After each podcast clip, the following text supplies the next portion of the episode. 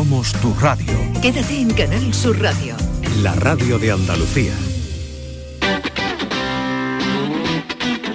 El pelotazo de Canal Sur Radio con Antonio Caamaño. Hola, ¿qué tal? Buenas noches. Sintonía de Canal Sur Radio, sintonía del pelotazo. Hasta las 12 de la noche estamos para contarles, por ejemplo, que se enreda el caso Elche. Ese partido en el nuevo Mirandilla con eh, un gol anulado pues, de aquella manera, o un gol concedido, mejor dicho, de aquella manera, no, anulado como pretendía el, Cádiz en un claro fuera de juego. Seguro que lo recuerdan eh, todos nuestros oyentes. Pues enreda el asunto porque el Cádiz anoten, atención, va a llevar al Tribunal de Arbitraje Deportivo, lo que es el TAT, ese partido, para buscar la repetición. E incluso el Cádiz, Manolo Vizcaíno, su presidente, no descarta la suspensión cautelar de la liga, lo que significaría paralizar de momento la competición. Le ponemos en antecedentes, el Cádiz recibió la respuesta negativa del comité de apelación, ahora, insisto, reclama la suspensión temporal del torneo como medida temporal, como medida cautelar hasta que se resuelva ese expediente, después de que la Federación Española de Fútbol, también se lo comentamos días atrás en esta sintonía y en este programa, se declarara incompetente para determinar si era posible impugnar ese partido.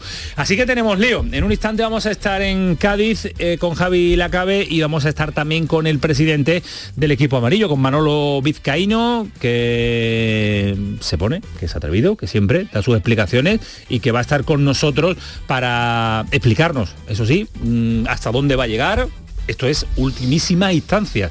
Eh, si ves capaz de que pueda sacar algo positivo, a mí me parece eh, muy difícil que se pueda paralizar la competición ante esta situación, pero al Tribunal de Arbitraje Deportivo, nada más y nada menos, que es la instancia más alta a la que puede llegar una decisión deportiva. Alejandro, ¿qué tal? Muy buenas noches. Buenas noches, Camaño, ¿cómo estamos? De líos jurídicos que andamos, ¿eh? Sí, bueno, no es la ultimísima ¿No? eh, instancia. ¿Qué nos no, queda? eh, la, la justicia civil.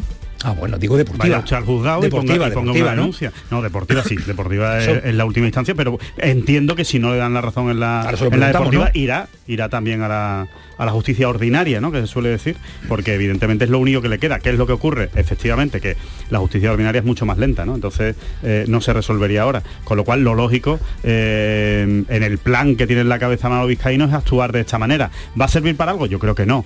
Pero bueno, eh, derecho al pataleo existe, creo que está en su pleno derecho el Cádiz de hacer esto y su presidente, pero evidentemente creo, vamos, no va a servir para nada.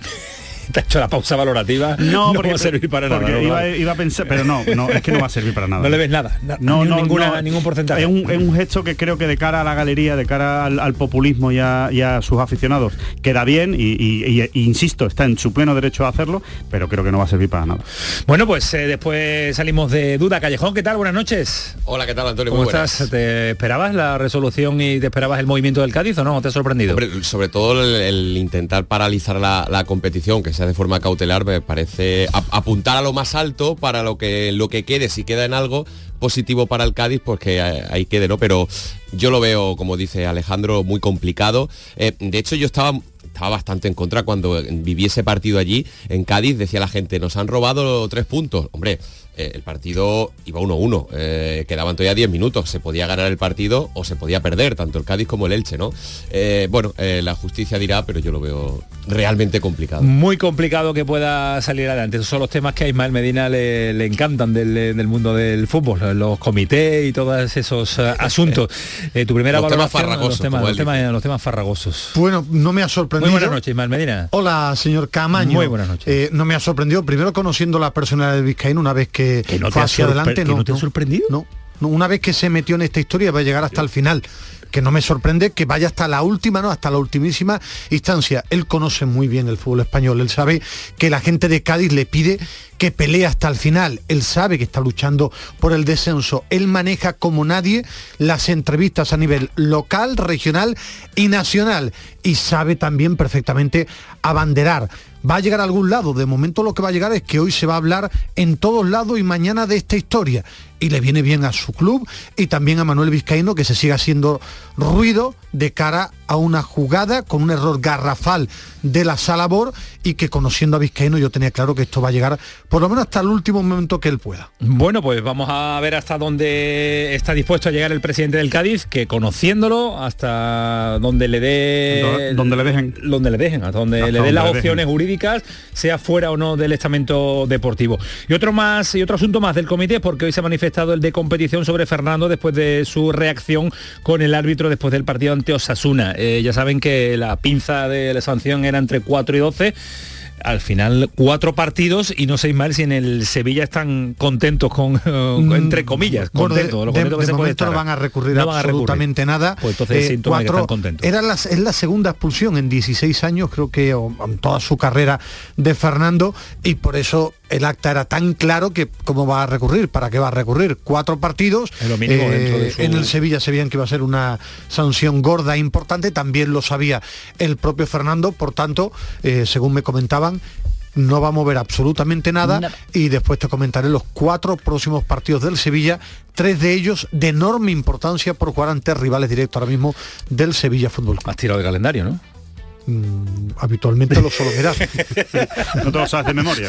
No, no. Se lo sabe de, De- de memoria todos los equipos hasta andaluces. junio, te lo digo yo. No, no, no, no, si no me sé- no me sé ni el teléfono de ninguno de los que estáis aquí. La jornada se acerca al fin de semana con un partidazo encima de la mesa como es el del domingo en el eh, Villamarín ante el Real Madrid, con muchas ausencias en el conjunto verde y blanco. Ya saben, sin Fekir que va a ser operado el próximo viernes, el mismo doctor que le operó en la anterior ocasión de la lesión de misma lesión en la otra rodilla, vuelve a operarle porque quedó bien y ha ofrecido un rendimiento como le contamos en el día de ayer con números encima de la mesa muy interesantes en su participación verde y blanca.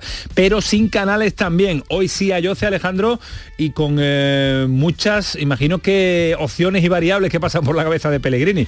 Después ponemos encima de la mesa las opciones que tiene, pero por va a delante ser vaya que- divertido, va a ser divertido Sí, que cada uno exponga, Aporte, aporte, exponga aporte. lo que lo que piensa que puede. La verdad es que hay muchas posibilidades, hay muchas variantes y eh, a pesar de las bajas, ¿no? Que dice tiene menos menos opciones, ¿no? Para poner, pero como Canales y Fekir son dos fijos, pues ahora evidentemente puede mover mucho más el, eh, la plantilla. Vamos a ver qué es lo que hace, si apuesta por un esquema un poco más defensivo, Un doble ser- pivote, ¿no? Por ser el partido contra el contra el Real Madrid o si no, o si aposta por, por, por un ida y vuelta y, y que pase lo que lo que tenga que pasar, ¿no? Así que bueno, va a ser interesante, tiene muchas opciones y, y vamos a ver qué es lo que qué es lo que decide finalmente, pero desde luego dos bajas muy muy muy muy muy importantes, O sea, eh, es tremendo, ¿no? Es como no sé, eh, es que no los sé- dos jugadores que te dan el salto de es calidad, la como si ahora mismo al Madrid le quitas a Vinicius y a Benzema, ¿no? pues pues evidentemente Pues sí. eh, pierde muchísimo el Madrid. ¿no? Jugadores determinantes que no van a estar en ese partido vistiendo la camiseta del Betis. Eh, después eh, hacemos nuestras pizarras particulares en cuanto a posibilidades y opciones que tiene Pellegrini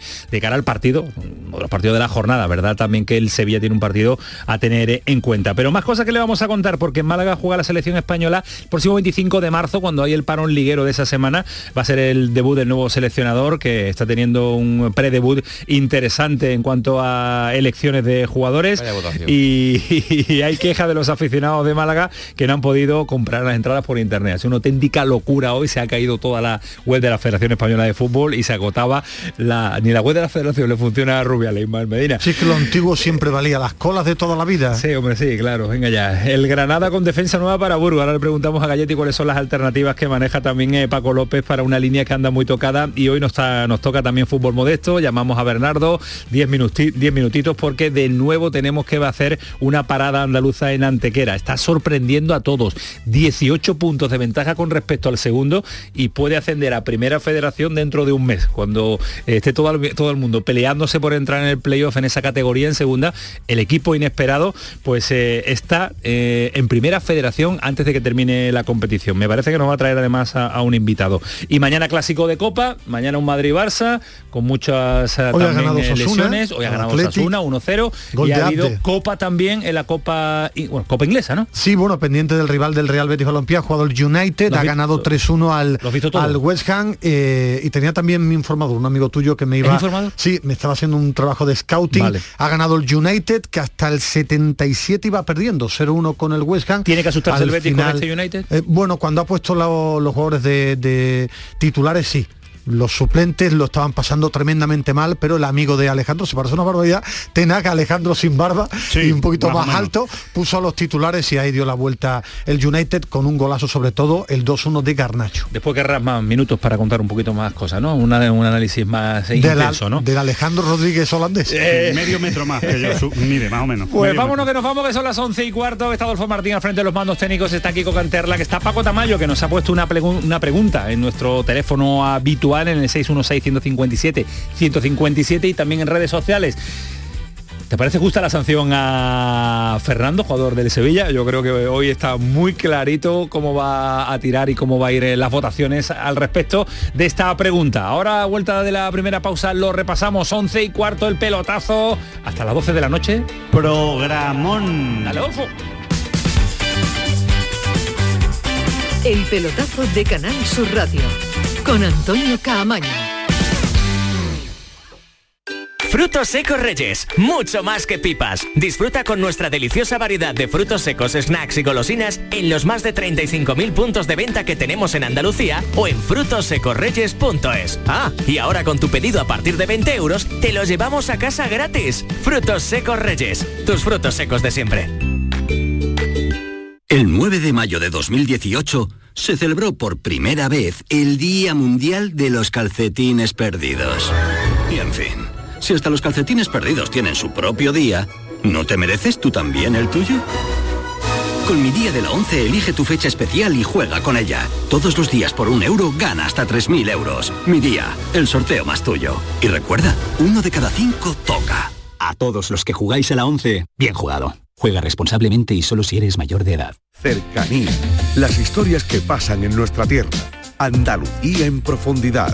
Actualidad. El cafelito de siempre. Así es la tarde de Canal Sur Radio con Mariló Maldonado. Tres horas para disfrutar de una radio emocionante. Andalucía, son las 3 de la tarde. La tarde de Canal Sur Radio con Mariló Maldonado. De lunes a viernes desde las 3 de la tarde. Más Andalucía. Más Canal Sur Radio. El pelotazo de Canal Sur Radio con Antonio Caamaño.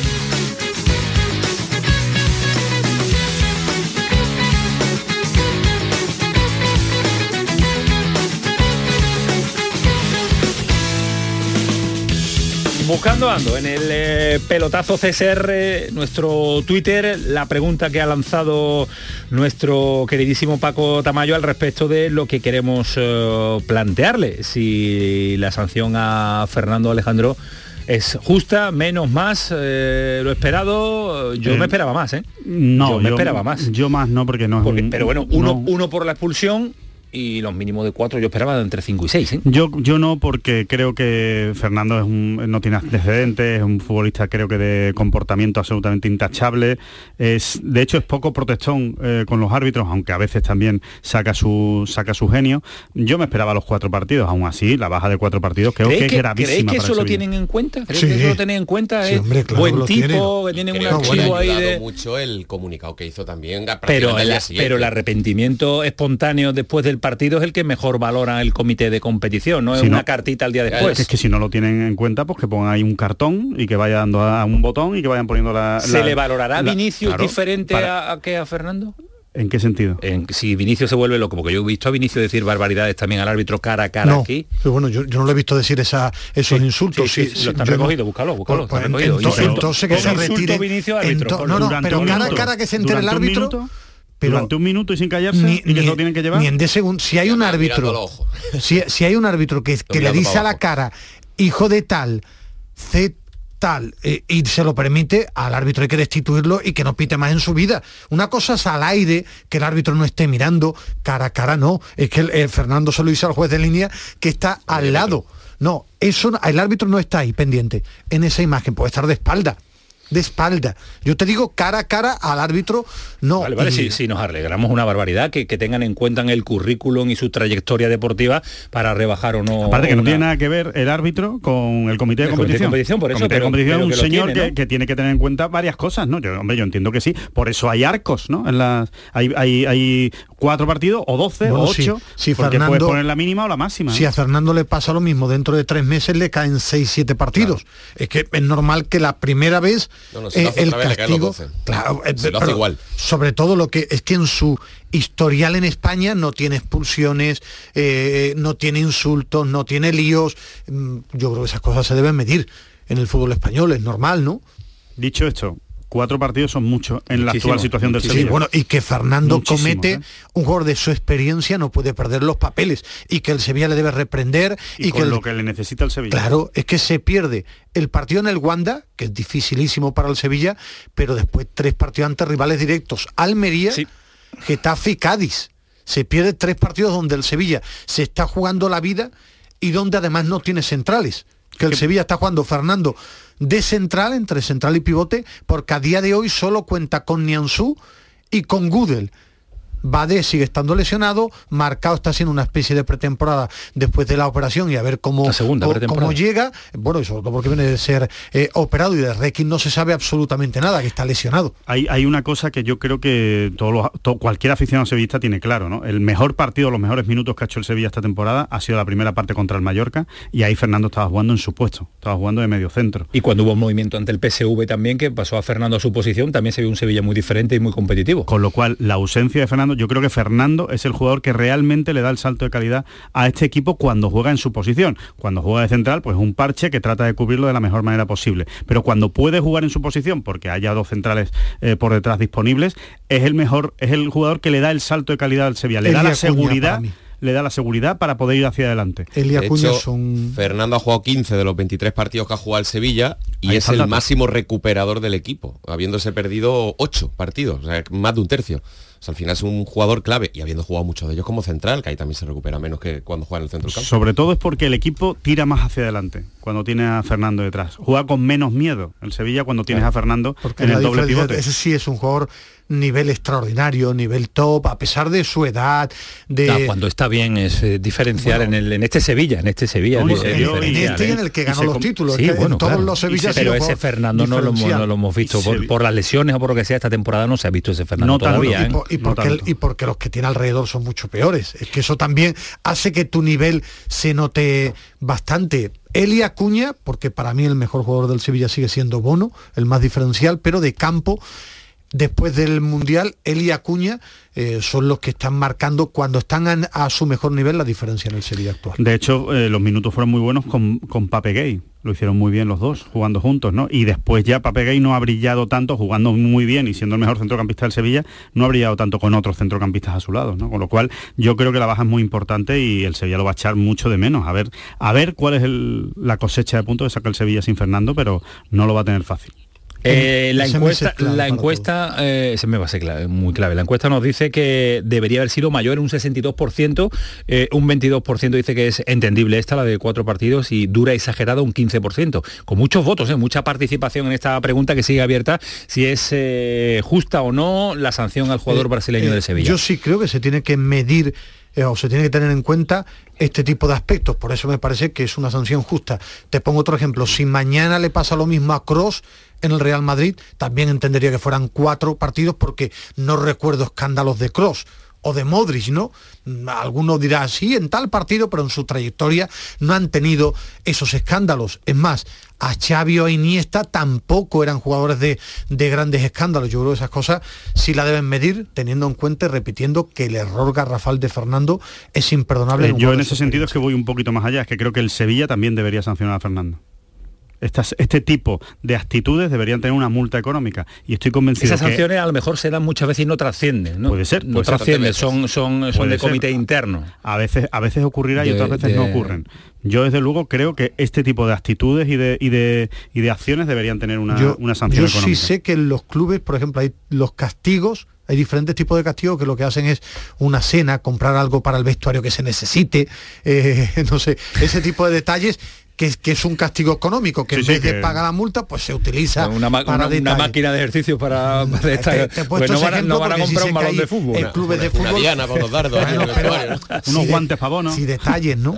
Vámonos a Cádiz porque ahora sí, ahora continuamos con, eh, porque Ismael Medina quería incidir en varios asuntos de la- del próximo mes de competición que tiene el Sevilla, pero la noticia está en Cádiz, la noticia está en el conjunto amarillo porque eh, el Cádiz, en este caso su presidente, está con nosotros a esta hora, 11 y 24 de la noche en el pelotazo. Manolo Vizcaíno, ¿qué tal? Buenas noches. ¿Qué tal? Buenas noches. Vaya, vaya sorpresa que nos ha dado. Yo pensaba, A no a Manolo, eh, Ismael Medina decía que sabía, intuía que iba a llegar más allá, que era una intuición. Yo, a mí me ha sorprendido que vaya hasta las últimas consecuencias. De momento, Tribunal de Arbitraje Deportivo significa, Manolo, últimas consecuencias deportivas, ¿no?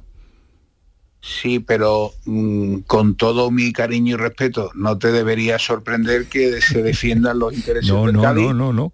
es un equipo de primera división con los mismos derechos que cualquier otro equipo de primera di- de- división y que las consecuencias de cualquier, en este caso, eh, pues eh, decisión que afecte y que nos entendamos que nos afecte, como en este caso, con, con- con la posibilidad de estar mucho más lejos de- del descenso de lo que estamos, pues que se defienda con- como, como lo tenemos que defender, a- con uñas y dientes. No me sorprende que, que el Cádiz, y no me sorprende que usted vaya hasta las últimas consecuencias, porque está en su derecho. Lo que sí me sorprende porque no es habitual en el mundo del fútbol, cuando eh, el comité de, de apelación eh, toma una decisión, bueno, eh, que estará uno satisfecho o no, pero mm, la mayoría, un alto porcentaje, Manolo, se queda ahí, es verdad. Y, y nos alegramos de que el Cádiz defienda sus derechos, lo que considera que es justo, hasta las últimas instancias. Antes lo hemos debatido también en la presentación del programa, como si tiene que ir fuera eh, de, lo, de lo deportivo, en lo judicial, en lo juzgado. vamos a ver, eh, es que lo que le pasó al Cádiz no había pasado antes nunca. Es que ahí es donde, radica, creo, el error de interpretación de algunos. Nosotros, eh, lo que hubo con nosotros fue una negligencia, no fue un error humano, ni incluso flagrante, de interpretación, en la que incluso, aunque sea un error flagrante, puede tener un 0,03% de eh, posibilidad de que otros piensen de otra manera. Siempre ponía el ejemplo del delantero que va hacia el área, le pega el central con, la bota en la cabeza y un árbitro puede pensar que el, el- el de- el delantero le ha dado con la cabeza la bota.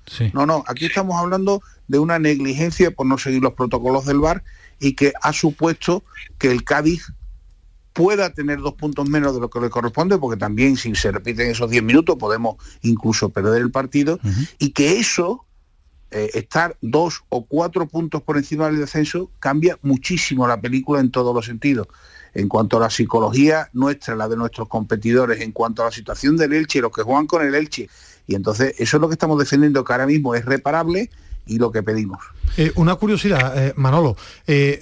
Buenas ¿has noches, podido-. Muy buenas, Manolo. ¿Has podido escuchar o te han puesto qué se dijo en ese momento en la sala bar o la No. sala BOR? Eh, por curiosidad, ¿qué, qué- no sé, ¿qué pasó en ese momento?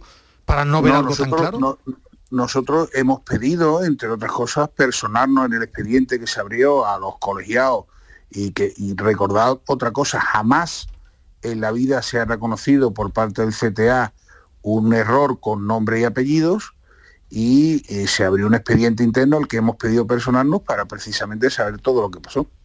Ujú. Manolo, ¿hay, base legal para llegar a, a- De verdad que aquí lo desconocemos. ¿Base legal para llegar a esta posibilidad de suspensión Absol- de liga? As- absolutamente. Base legal hay absolutamente y la vamos a defender hasta el final. Insisto en que yo soy el presidente del Cádiz y tengo que defender los intereses del Cádiz y lo voy a hacer hasta el final. ¿Se puede conseguir paralizar la liga? No, bueno, vamos a ver, nosotros entendemos que si no se repara el daño y es reparable en este momento, las consecuencias pueden ser muchísimo más graves. Y por eso pedimos que hasta que no se resuelva, y esperemos que se resuelva sobre la marcha, pues, pues que la competición no tiene seguido que siga, porque las consecuencias de que estos 10 minutos, pues, eh, resu- de estos 10 minutos resulten uno u otro resultado son importantísimas en este caso para el Cádiz y también entendemos que para el resto de la competición. Nos Eh, estamos jugando mucho todos. ¿Suele ser rápida la decisión del Tribunal de Arbitraje Deportivo o suele ser eh, o se demora bastante? Mm, No, no hay un plazo fijado, hay un máximo de tres meses, pero sí te digo que entiendo que por la repercusión que, y, y- y por todo lo que acontece y porque además el responsable final de cualquier tipo de responsabilidad civil sería el propio Estado que se resuelve sobre la marcha. ¿Le ha llamado Tebas? No. ¿No? Si no le dan la razón, irá a la justicia ordinaria. Sin duda. Y antes de ir al tribunal eh, deportivo, eh, han, han valorado eh, en el club la posibilidad de que se les pudiera venir en contra esta, esta decisión por parte del trato arbitral o, no, y ni lo valoran.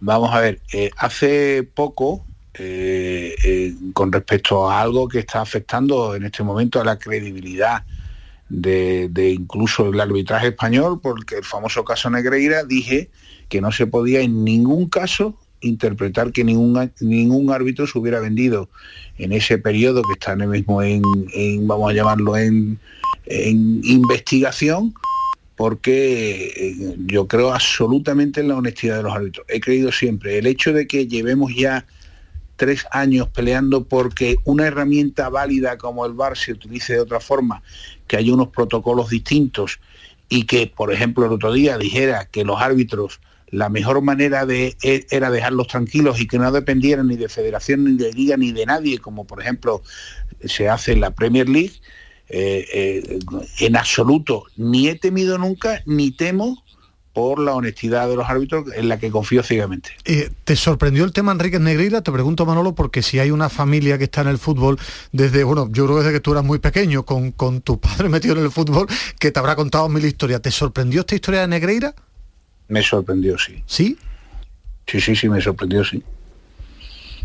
Bueno. Absolutamente. Eh, quiero saludar, eh, Manuel, le muestro un minuto, saludar a, a, Javi Lacabe, que está con nosotros también por si tuviera cualquier eh, duda también, que vive el día a día de, de, del Cádiz, lógicamente, de la programación eh, local. Javi, ¿qué tal? Buenas noches. ¿Qué hay? Buenas noches. Antes Buenas de, noches a antes de ahora, ahora nos quedamos nosotros debatiendo el asunto, pero antes de despedir al, al presidente, ¿tienes alguna, alguna cuestión?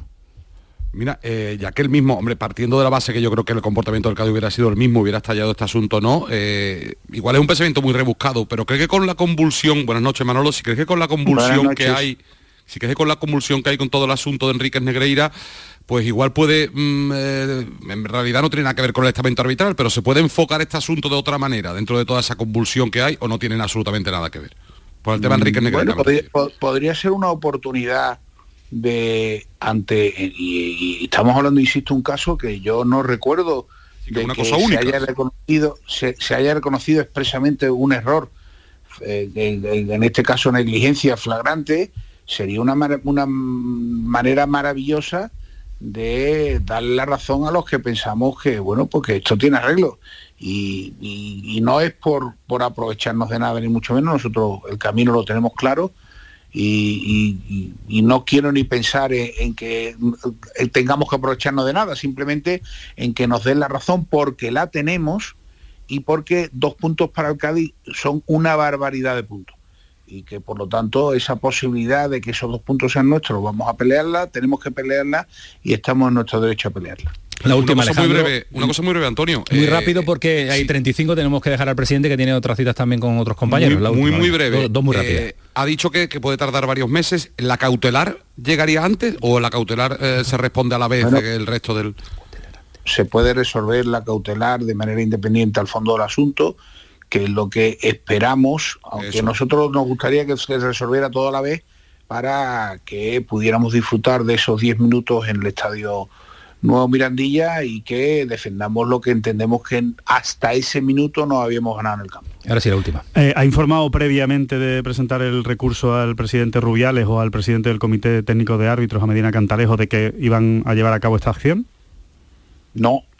¿Y, No, le- y y se han puesto en contacto con ustedes después de haberlo hecho? No, no, no. no ¿Y no, espera que lo hagan?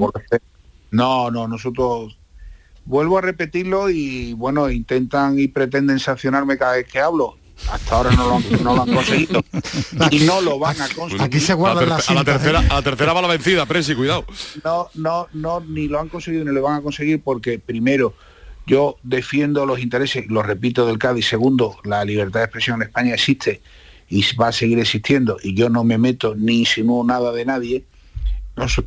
Nosotros somos el Cádiz y nosotros pues no somos importantes políticamente y por lo tanto no creo que nadie pues nos llave. Lo que sí tienen claro y conociéndonos es que vamos a llegar hasta el final y cada uno que arregle con las consecuencias de eso. Pues Pero bien.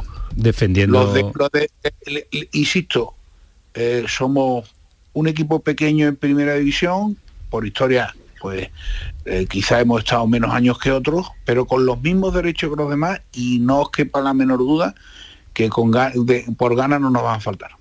Pues eh, dicho queda, presidente, muchas gracias por estar este ratito con nosotros y adelante hacia donde quiera llegar a defender siempre los intereses del Cádiz. Un abrazo muy fuerte, muchas gracias. Un abrazo. Hasta luego, Dios, y gracias a José Grima por eh, también eh, contar con este programa que siempre lo hace para tener al presidente del Cádiz. Y yo solo voy a poner una rúbrica final.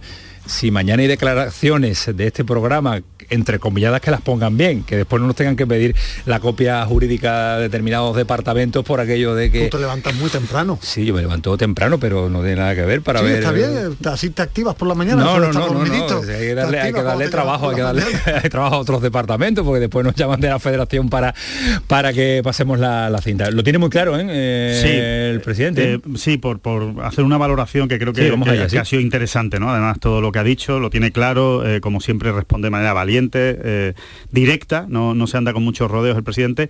Yo, al final, la, conclusión que saco, igual yo es que soy muy malicioso, ¿no? Muy mal pensado.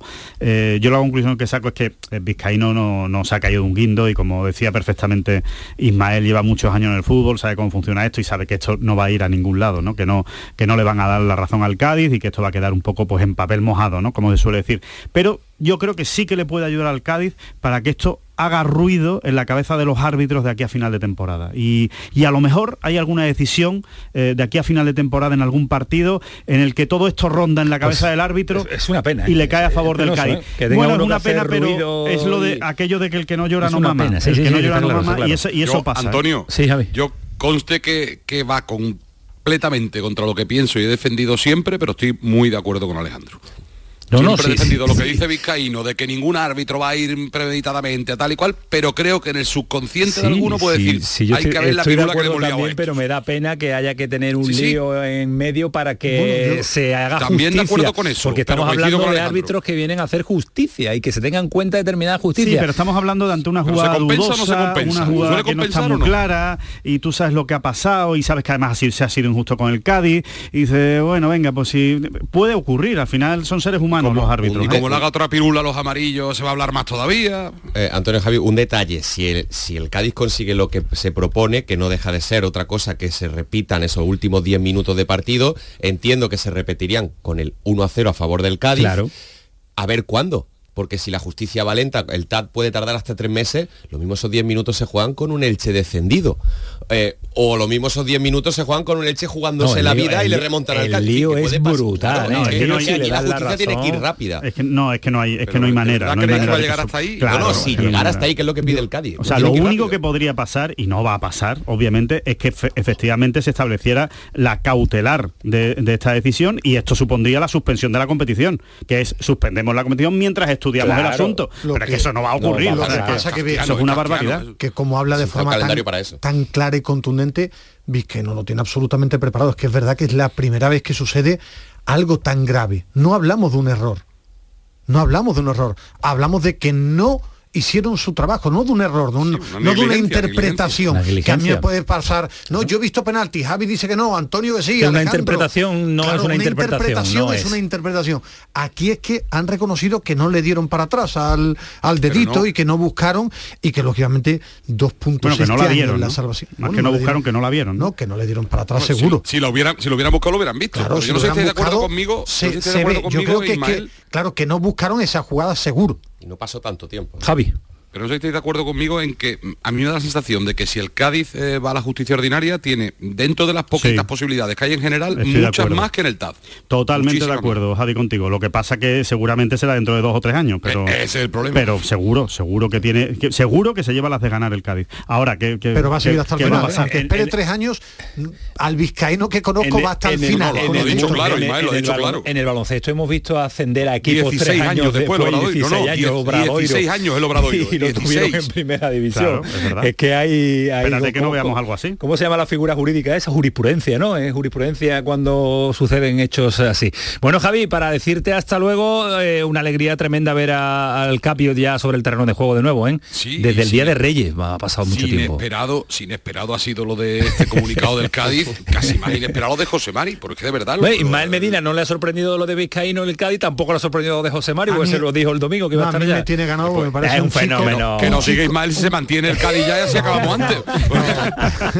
Lo- te iba a decir que pasaron un cupón por la calva mía, que, dicen que, no duele, que pase, que pase el calendario por la calva mía. lo Es único. una alegría ver a José y sobre todo ¿eh? porque mira que llevo años en este mundo del fútbol, que chaval más normal, más humilde, eh, extraordinario. chaval extraordinario que poco habitual encontrarlo en Y el la, fútbol. y la Merece mala suerte que ha tenido Ismael, Sí, la mala suerte merece- que ha tenido. merece cuando llega a su tierra primera. primera, cuando Sí. llega a su tierra primera ha tenido dos, tres lesiones graves, importantes y no, no ha tenido suerte. A ver Pero si- siempre está sonriendo, te lo encuentran en el Carranza y el que tú, tío Ismael, siempre está que tú, Ismael sonriendo. Medina, siempre está sonriendo, No, yo cuando te veo a ti sonrío, Ya caballo. está, ya está. Escuchar- bonito está hoy. el único día que no, el único día que no sonrió fue después de la permanencia en Vitoria que soltó ahí una andanada buena contra contra alguno que otro. Ese día, se explayó. Se la estaba guardando todos estos años para ese día. Qué bonito escucháis más decir Carranza continuamente. Carranza, Carranza, hombre, Carranza, que- pero con tren Carranza. eh, que- Además, es Qué verdad, bonito. Sinceramente, Que sí, que hombre, se me qué bonito. escapa, Sí, sí, que sí, yo lo digo no, lo sigue diciéndolo. Que no arregle, que queda muy bien, se quedó Claro. Carranza todo el mundo. Eso decir el antiguo Carranza no, sigue siendo Como diga una Carranza. retransmisión me mata. Eh, eh, Javi, un abrazo fuerte, cuídate mucho. Abrazo Mañana tienes el programa hecho con el lío, ¿eh? Bueno, tengo ya dos programas. si, me, si, me, si me dejáis de una a cinco los soldado. No entres al trapo, que tú eres el que le da categoría a este programa. Esto no es entres el al trapo con uno, Camaño. es mi número uno. Javi. Adiós Javi, cuídate mucho. Adiós, buenas Nos noches. ha volado el programa, 20 minutos para las 12 de la noche. Vamos con el Betty, vamos también con el fútbol eh, modesto. Vamos con muchas más cosas en el tramo final. Dale, Adolfo. El pelotazo de Canal Sur Radio con Antonio Caamaño. La mañana de Andalucía con Jesús Vigorra es una auténtica referencia en la radio. Información útil, actualidad y sobre todo cercanía, por muy lejos que estés. Yo llevo en mi maleta garbanzo, lentejas, chorizo. Para hacerme en invierno aquí en Suiza con el frío que hace unas buenas ollas de, de lentejas y de garbanzo. Y os hablo desde el sur de Inglaterra. Y bueno, Jesús, lo de los huesos del puchero, eso es algo básico para un andaluz en el extranjero. La mañana de Andalucía con Jesús Vigorra. Contigo estés donde estés. De lunes a viernes desde las 6 de la mañana. Más Andalucía, más Canal Sur Radio. Sevilla. Canal Sur Radio. La canción de bienvenido es un clásico. En cuatro latas de los 60, un clasicazo. Vuelve el Salón del Vehículo Clásico Sevilla Classic Gas. Del 3 al 5 de marzo en Fibes te espera la mayor exposición de modelos históricos. Con compraventa entre particulares, recambios, exhibiciones, retrospectivas, clubes y mucho más. Sevilla Classic Gas. Del 3 al 5 de marzo en Fibes. Síguenos en redes sociales y sevillaclassicgas.com. Si estás cansado ya de tanto pagar entre gasolina, luz y ahora el tope del gas, venga, corre y llámame, que no hay tiempo que perder, nuestro petróleo es el sol y lo tienen que saber. Placas fotovoltaicas Dimarsa. Infórmate en el 955 12 13 12 o en dimarsa.es.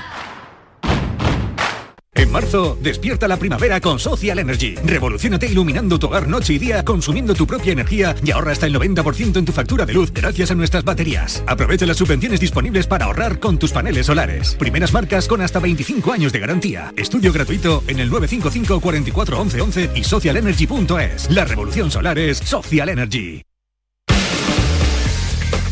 El pelotazo de Canal Sur Radio con Antonio Caamaño. El Betis, sonido. Eh, Cayeti, ¿está con el ingeniero? Sí, estuvimos ayer tanto con él como con Canales, que al primer medio al que le dijo que no iba a jugar ante el Real Madrid fue a, a Gol Televisión. Lo que pasa es que otros fueron más rápidos con las redes. ¿Cómo lo ves de cara al partido del Real Madrid? Bueno, eh, tiene... Esos tiene partidos que- le tiene que gustar al ingeniero sí, Tela. Sí, tiene, tiene que buscar soluciones, lógicamente. Se le ha ido la gran calidad de- del equipo, se- no la va a tener, ¿no? Pero, pero bueno, estuvimos hablando y le preguntamos también por, por esa posibilidad de sustituir a, a Nabil Fekir en el mercado. Dice que a día de hoy no se lo plantea él. Iba a decir, veremos la dirección deportiva. ¿Qué dirección deportiva? Porque de momento sigue un poco todo, todo por construir.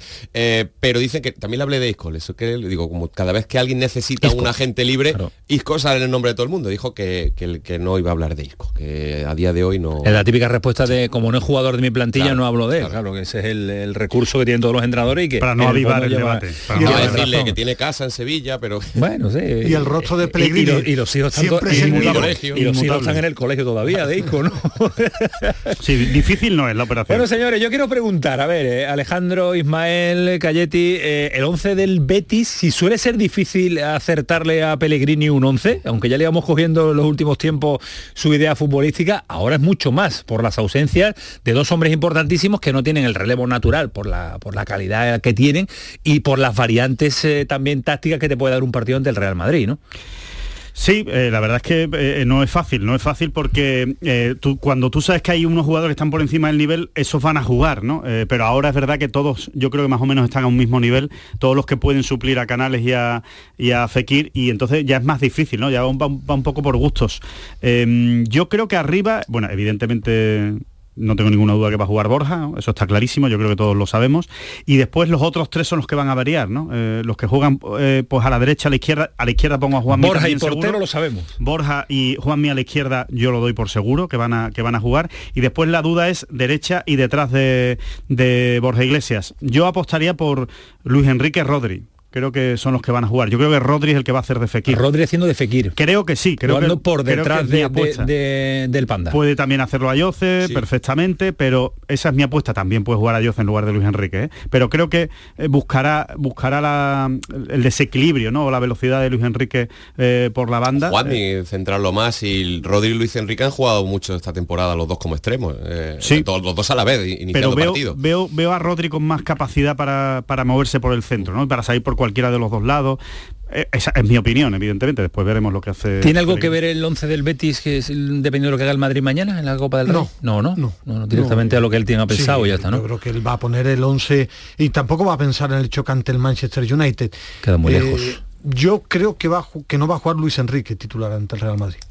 Porque no está bien. El otro día me sorprendió No que lo, bien, ¿no?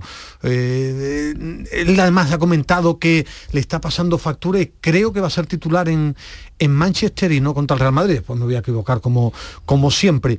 Y sí tiene alternativas. No tiene estamos valorando bastante la posibilidad de. Joaquín. De No principio no lo veo. No lo veo de lo veo principio. 25 minutos, 30. De principio me cuesta verlo. Europa League suele ser titular, pero claro. O- eh, os veo- el os veo Real ana- Madrid y el o- Manchester tiene un nivel físico. Os veo analizando la zona de, de tres cuartos, la zona de creación, donde están las ausencias. Eh, de portería y línea defensiva y cero dudas. Ahí tengo, ahí, sí. ¿Cero yo- dudas? Yo sí, yo tengo menos dudas, la verdad, ¿no? Eh, sí. ¿Miranda? Eh, Sí. Claro. Sí, Miranda ¿no? seguro. Sí, Miranda 100%. seguro, vale, vale, vale. Miranda y, y me imagino que Aitor Rival por la por la derecha, yo creo. Sabalí, bueno, ahí, ahí puede, puede entrar cualquiera de los, Aitor, los con dos. Vinicius, ¿no? Pero yo creo que Aitor, yo veo más Aitor que, que, que le da más salida de balón también al, al equipo, ¿no? Centrales entiendo que Luis Felipe y Petzela. Y, y la duda que tengo yo es eh, si van a jugar eh, Guido y Julián Carballo, que entiendo que sí, Yo o va a poner pareja. algo más defensivo con, con Guardado. Yo creo que esa va a ser la Guido pareja de, de- de la liga, William y, y Guido seguro. entiendo Solo tengo la duda en Manchester, ¿qué va a ser, no? Quizá ¿Dónde va a jugar más, Canales? Y Guardado si va a jugar seguro uno de los dos partidos, En Manchester, en Manchester sí tengo dudas al ser Claro, un de, partido de- de, ida. de- de esos tres van a rotar en los dos Sí, partidos porque del, del Canales Madrid, confirmó claro. que su objetivo es, Es llegar, llegar a a Manchester, Manchester. y que cree que lo va a conseguir. Bueno, vamos a ver. vamos No a ver. descarto incluso que a Guardado lo pueda poner por delante también. ¿eh?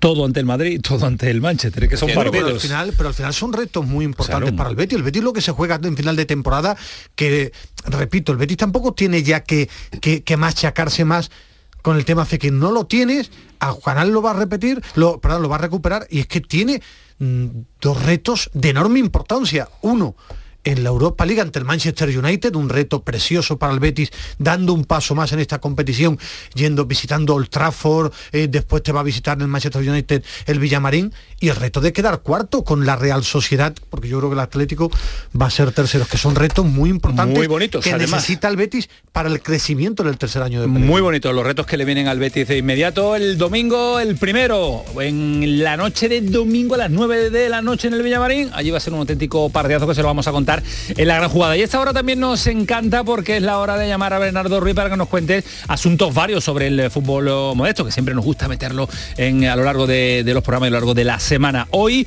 eh, parada en Antequera, parada uno de los equipos que nos está pues ilusionando. Bernardo, ¿qué tal? Buenas noches. ¿Qué tal, Camaño? Muy buenas noches. Ya nos has apuntado en otra ocasión eh, eh, apuntes varios, asuntos varios de este, de este Antequera, pero es que no para de romper registros, no para de llamar la atención, no paran de potenciarse futbolistas que, que conforman esa plantilla.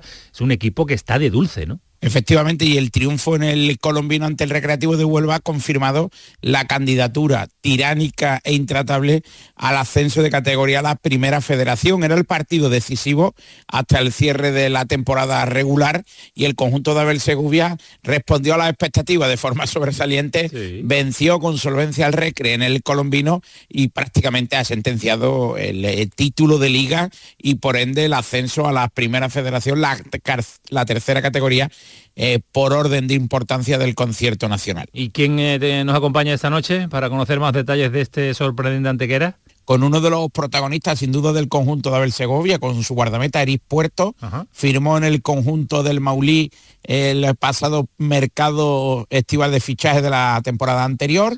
Dicen los expertos que el camino más eh, fácil de alcanzar el profesionalismo en el fútbol es a través de una cantera. Eris Puerto desafió a los expertos, abandonó el Córdoba, firmó por el Antequera, es el guardameta revelación del grupo cuarto de la Segunda Federación y es uno de los nombres propios del líder, autoritario líder del- de un torneo en el que domina con mano de hierro la portería del Mauli. Bueno, pues vamos a saludarlo a esta hora. Eric Puerto, ¿qué tal? Buenas noches. Muy buenas noches. Es verdad el camino que nos ha definido Bernardo. Ahora nos metemos en profundidad en ello, en el asunto de, de las canteras para llegar, el salto, el atreverse, en, en- en ir a un equipo más, eh, más modesto. Pero, ¿cómo estás tú? ¿Todo bien? Bien, la verdad que muy bien. Muy contento por el trabajo que hacemos día a día. Orgulloso de, de todo lo que hacemos. Ajá, eh, estamos teniendo ahí problema con la cobertura. No sé si te puedes ubicar a lo mejor, eh, Eric, en, en otro, en otro sitio. Te hemos perdido un poquito, pero nos estabas contando que estabas muy contento con el- la temporada que estás haciendo. Pero es que, ¿quién no puede estar contento en esa plantilla de la, de la Antequera? Lo estáis bordando. Sí, lo, gracias a Dios, pues es lo que te he dicho. Trabajamos día a día como un gran equipo, como una gran familia. Tenemos la, la idea muy clara, tenemos unos entrenadores que de- están todo el día con nosotros sin parar y todo eso al fin y al cabo llega el domingo y se demuestra en el campo. Sí, pero es que eso lo hacen los demás equipos también, es que eso lo hacen los, los rivales. Trabaja todo el mundo a destajo, todo el mundo quiere ganar, todo el mundo quiere estar arriba, pero no sale. Algún secreto a- a- habrá, ¿no? El secreto nuestro es ir a par- partido a partido, día, día a día. No nos centramos en objetivos, no nos centramos en nada. Queremos ir día a día, seguir disfrutando, seguir cogiendo experiencia, mejorando de- individualmente. Y yo creo que al fin y al cabo, pues, si todo el mundo queremos dar nuestro máximo y queremos dar todo para el domingo jugar, al fin y al cabo es lo que se ve el domingo en el campo, de que todo el mundo está listo para jugar, salga quien salga, sabemos que estamos tranquilos porque sabemos que lo va a hacer bien y ese es al fin y al cabo el secreto. Ese acento es de, de Estepa, ¿no? Sí, bueno, nací en Barcelona, pero de chico, sí, de muy chico me vine para aquí, para, sí, pero para tú poco acento de Barcelona eh, tiene, portero. Formado en, en el Seneca, si hay alguien que, que habla de- de- del fútbol base y de uno de los equipos importantes de Córdoba por la formación que da tan importante en cantera, ese es el, el Seneca. Eh, de allí han salido grandes jugadores, ¿eh? Sí, el Seneca es un, un- un gran equipo, un equipo humilde.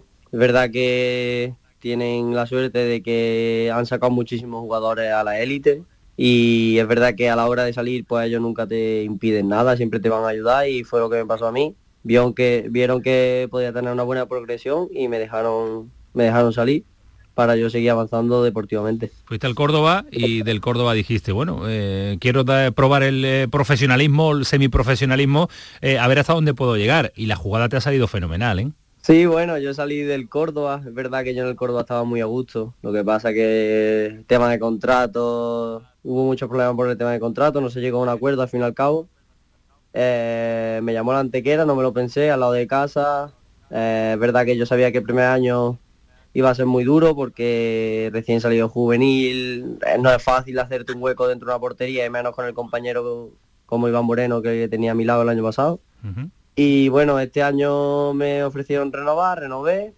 Y bueno, pues hasta el día de hoy, pues Abel no para de darme oportunidades, yo se lo agradezco un montón, confía muchísimo en mí y, y creo que se lo estoy demostrando todos los domingos. Bernardo, lo mejor posible. Lo decías tú en la presentación de, de la sección de nuestro fútbol modesto. No hace falta estar en una cantera para llegar. Es verdad que la cantera te aporta lo que te aporta el aprendizaje, el conocimiento, el trabajo, pero hay que dar pasos, hay que atreverse, ¿no? Sí, efectivamente, hay que desafiar a la lógica y a la opinión de los expertos porque eh, las canteras no siempre son el camino más eh, fácil hacia el fútbol profesional. Y además supongo que esta temporada está siendo especial en la, en la saga de la familia de Eric, porque Gerard, su hermano Eric, está peleando también por el ascenso, en este caso ¿Ah, a Segunda Federación con el Salen con Meti Puente Genil, ¿no? Sí, mi hermano, gracias a Dios que también está aquí conmigo. Estamos los dos que somos uña y carne, no nos separamos ni, vamos, en ningún momento. Y es verdad que a ver si tiene la suerte y ascienden este año. Yo, yo ojalá y ojalá le deseo, porque al fin y al cabo es mi hermano, le deseo lo mejor del mundo y siempre estaré ahí para él, para lo que necesite. Y, y estamos uña- somos uña y carne y estamos siempre uno al lado del otro apoyándonos y a ver si tiene suerte y ascienden. Oye, porque, porque al margen de- del ascenso también de tu hermano, eh, vosotros en el día a día, Eric, eh, ya os veis campeones, ¿no? Con esa diferencia, es que no es imposible que podáis perder la liga. Pues mucha gente me dice a mí eso, pero realmente dentro del vestuario no, no sacamos ese tema. Intentamos no sacarlo. Eh, preferimos estar más pendientes de del equipo que nos enfrentamos, de cosas que al fin y al cabo nos vayan a repercutir en el fin de semana. Sí. Y no nos centramos en ascender nosotros lo Pero que no, dicho, pero, pero no me, pero no me digas que no habéis echado cuenta con lo que queda de liga, y con lo que llevamos de ventaja, mm, sobre esta jornada más o menos, sobre este mes podemos ir celebrando algo, ¿o no? Pero es que ah, sí, sí, por una parte sí, lo, lo hablamos, pero que no es verdad que, que es uno de los temas que menos tocamos dentro del vestuario, porque preferimos estar pendientes de otros temas más importantes que tenemos que preocuparnos y ya está. Bernardo Antequera tiene que estar loca con un equipo el año que viene en Primera Federación, ¿eh? Sí, además el, desplazamiento de la afición del Maulí al colombino el pasado domingo fue masivo, masivo para tratarse de una ciudad de- de- de- del censo de Antequera, ¿no? Hubo más de 350, 400 aficionados en- del eh, conjunto verde y blanco en el, en el feudo del decano del fútbol español. Y la afición pues está totalmente entregada, ¿no? Eh, Es que los números son de auténtico campeón, es una gesta sin precedentes, no solo en el Antequera, sino prácticamente en el fútbol eh, provincial malagueño que aún recuerda la huella de aquel mítico Marbella, Claro. que militó en segunda división y que busca heredero. Bueno, pues eh, el heredero lo, ha encontrado eh, sorprendentemente en un grupo muy difícil, en un grupo, por ejemplo, en el que está haciendo sufrir una barbaridad al recreativo. Estuve echándole un ojo al, partido y vaya, vaya partidazo y vaya repaso de buen fútbol que hicieron sobre el estadio de- del nuevo colombino. No echáis cuenta, pero yo os digo que en un mes y medio, ¿no, Bernardo? Los tenemos ya un mes, un poquito más, los tenemos en Primera Federación. Con esta diferencia, yo no sé si cuántas jornadas de liga les quedan. Yo creo que si mantienen la, la inercia eh, con 11 jornadas, si mis cuentas no son erróneas, ya se han disputado 23, sino que me corrija Eri, y son 34, en 5, 6, 7 partidos podrá ser eh, Claro. una realidad el Antequera en Primera Federación. un mes, mes y medio. Pues a ver si nos invita Eric y nos pasamos por allí, hacemos el programa con el Antequera y lo, y lo disfrutamos, porque tampoco lo tenemos nosotros de- demasiado lejos. Bueno, Eric, que nos alegra una barbaridad tenerte, conocerte, saber más del Antequera y ya nos decía Bernardo que hay que ir más veces a Antequera porque lo que estáis haciendo eh, pasará a la historia, como estamos comentando, de los equipos andaluces importantes que dieron una campanada inesperada. Que un abrazo muy fuerte, portero, cuídate mucho. Muchas gracias a vosotros. Cuídate, una barbaridad que es un porterazo. Hay que tenerlo en cuenta, ¿no, Bernardo? Lo tienes, eh, le tienes echado el ojo, ¿no? A, a la progresión de Eric, ¿no? Sin duda uno de los mejores guardametas sub-23, que además ha sido inteligente porque los filiales, los porteros pueden ser sub-25. Así que ha preferido militar en un filial con posibilidad de militar en el primer equipo en la etapa final de su carrera formativa. Ha, elegido el trayecto inverso. Bueno, y le ha salido bien. Hay jugadores que le salen bien, a otros no tanto, y, al contrario, elegir cantera no siempre, como estamos comentando, es eh, no te asegura, no te da el seguro de, estar en eh, una categoría superior y llegar al profesionalismo. Gracias, Bernardo. Cuídate mucho por la historia que nos trae siempre y la de hoy también muy interesante y que nos encanta tenerte cada noche aquí en el pelotazo. Un abrazo muy fuerte. A ti siempre un fuerte abrazo para todos. Adiós. Y volamos rápidamente hasta hacia, hacia la capital de la Costa del Sol porque en 30 segundos nos tiene que contar, ya lo advertíamos en portada. César, ¿qué tal? Muy buenas. Hola Antonio, ¿qué tal? Muy buenas. Lío con las entradas de la selección española el 25 de marzo, pero semi solucionado, ¿no? Casi solucionado. Sí, tenía un- una preferencia los abonados del Málaga Club de Fútbol para comprar esas entradas. Ayer hubo muchísimos problemas en el sistema, eh, un problema con el sistema de asignación de asientos. eh, ya se ha solventado y ya se han vendido las 10.000 localidades que la Federación Española tenía para, para esos abonados de- del Málaga. El resto de las que quedan, aproximadamente unas 20.000, pues tendrán que esperar porque todavía tienen problemas con, con la empresa eh, que da ese servicio y hasta que no le dé garantías de que todo va a funcionar bien, la Federación Española ha dicho que no va a sacar las entradas para el público en general, pero al menos las 10.000 que estaban reservadas para los aficionados del Málaga, esas ya están. Ya, el aficionado del Málaga que se lleva por lo menos Sí. la alegría de ver a la selección española. Cuídate, César, gracias. Venga, buenas noches. Hasta luego, chao. adiós. Medina, que nos vemos mañana. Clásico. Aquí estaremos, señor Camaño. Cayeti, cuídate mucho, gracias. Un abrazo a todos. Adiós, Rodríguez, hasta mañana. Buenas noches. Un abrazo muy fuerte. Fue el pelotazo, sigue siendo Canal Sur Radio. Que pasen una buena noche. Adiós.